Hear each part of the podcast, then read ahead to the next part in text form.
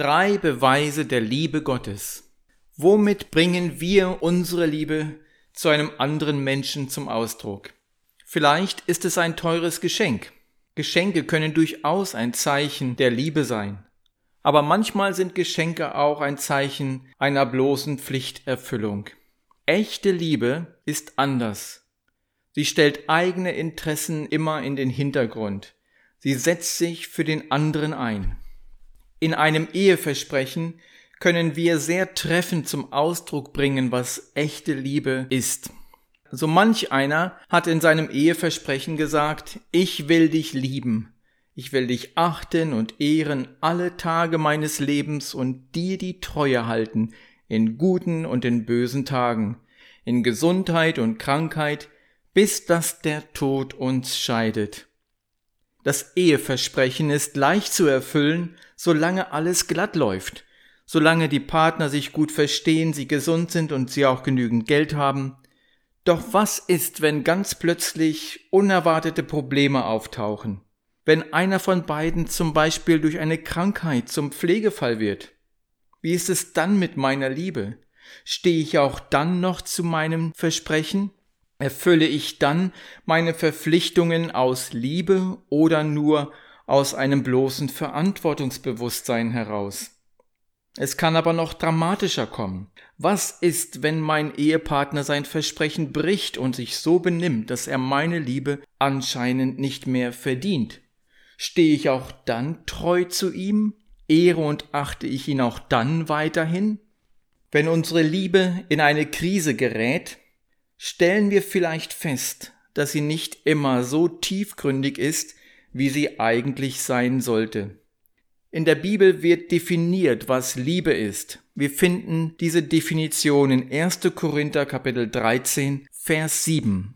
Dort steht, die Liebe erträgt alles, sie glaubt alles, sie hofft alles, sie duldet alles.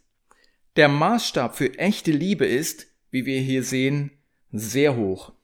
Und auch wir sollten unser Verständnis von Liebe nicht aufgrund unserer eigenen Schwächen nach unten korrigieren.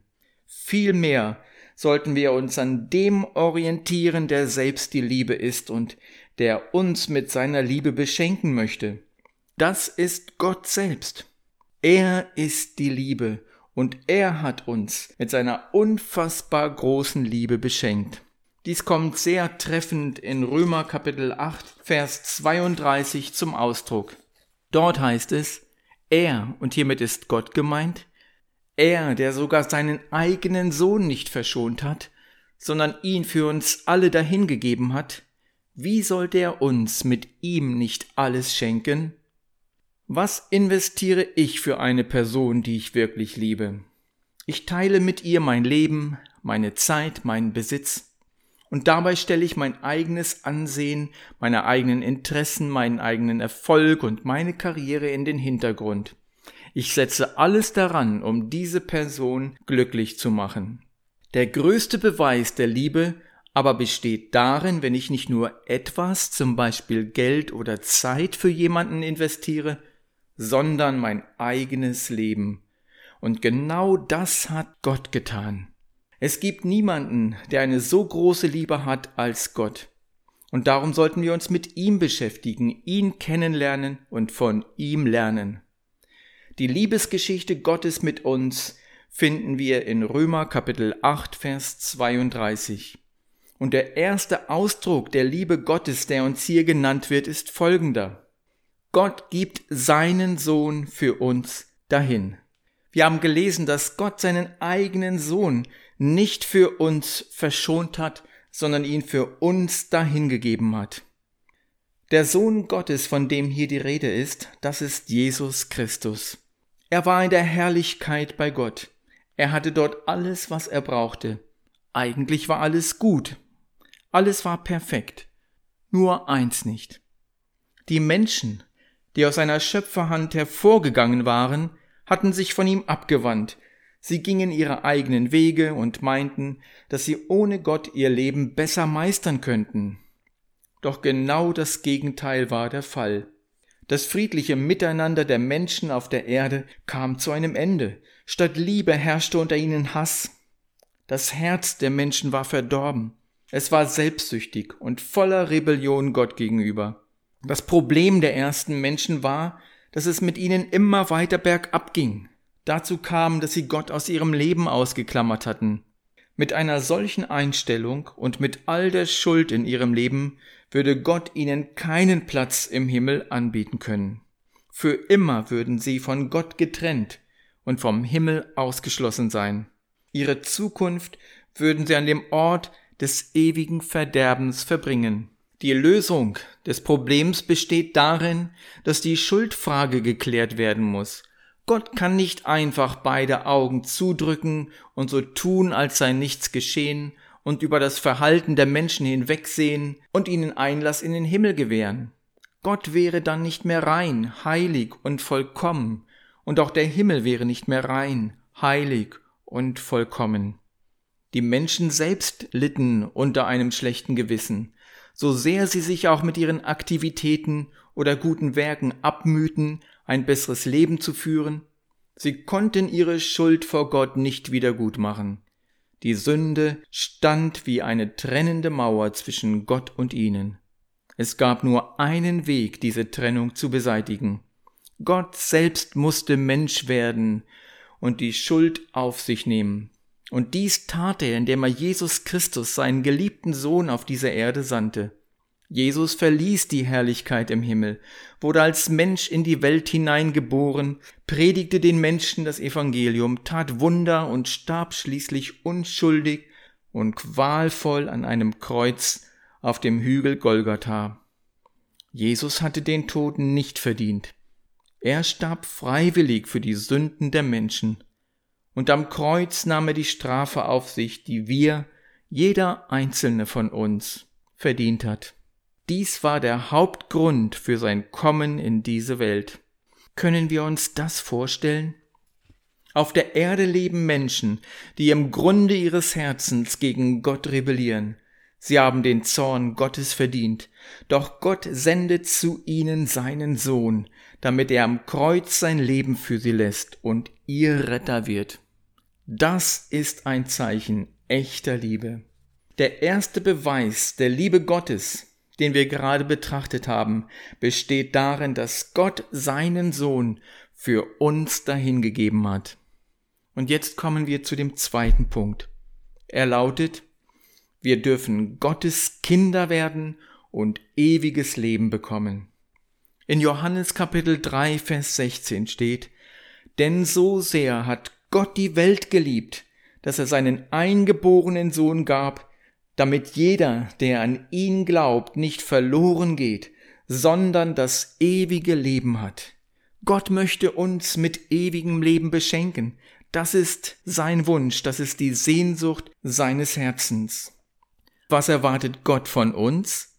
Er erwartet von uns, dass wir an ihn glauben. Glauben bedeutet Vertrauen. Glauben ist mehr als ein verstandesmäßiges Fürwahrhalten von Tatsachen. Glauben bedeutet, dass ich mein Leben Gott anvertraue.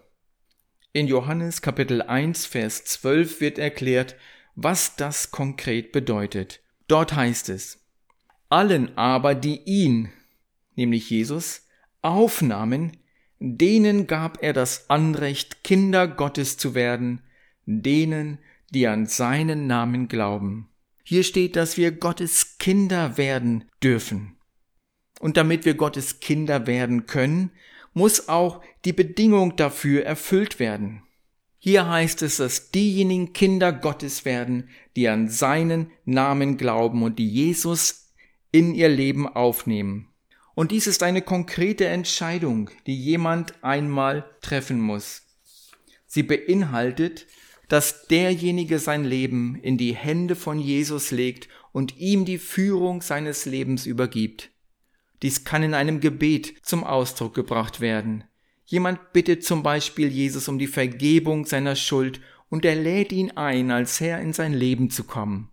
Gott hört dann dieses Gebet und macht denjenigen, der so zu ihm kommt, zu einem Kind Gottes. Der zweite Beweis der Liebe Gottes, den wir betrachtet haben, lautet, wir dürfen Gottes Kinder werden. Und jetzt kommen wir zu dem dritten Beweis der Liebe Gottes. Er lautet, Gott beschenkt uns mit allem.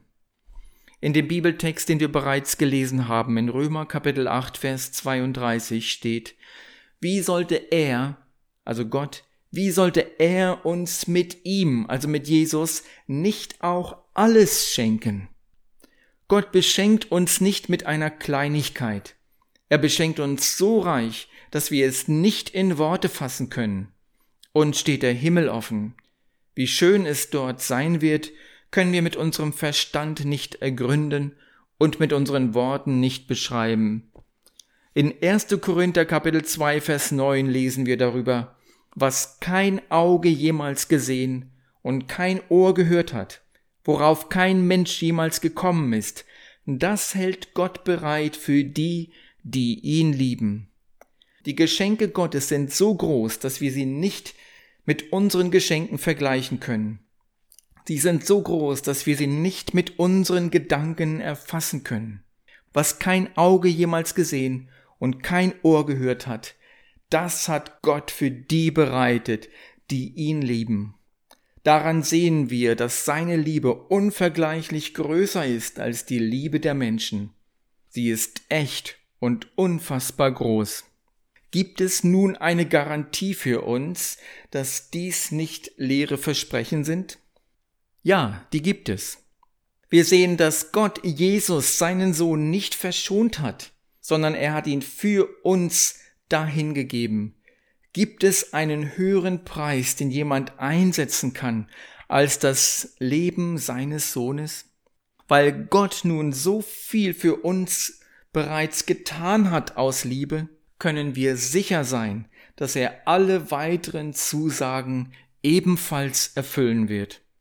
Gottes Liebe ist echt und unfassbar groß. Wollen Sie sich nicht ihm von ganzem Herzen anvertrauen? Sagen Sie Ja zu seinem größten Geschenk. Sagen Sie Ja zu Jesus. Und auch Sie werden erleben, dass er seine Liebe in Ihr Herz ausschütten wird.